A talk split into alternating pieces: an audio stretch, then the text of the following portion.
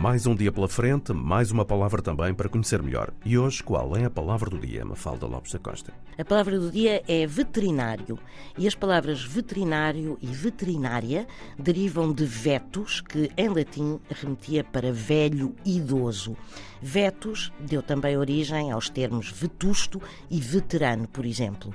Ora, os cavalos do exército romano, depois de passada a idade em que ainda podiam ser úteis em campanha, eram recolhidos e ou passavam a servir como animais de carga ou eram simplesmente colocados no lugar onde descansavam até ao fim dos seus dias.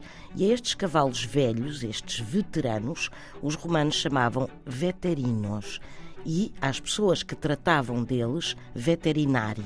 E daí a palavra veterinário. Palavra do dia, edição Mafalda Lopes da Costa.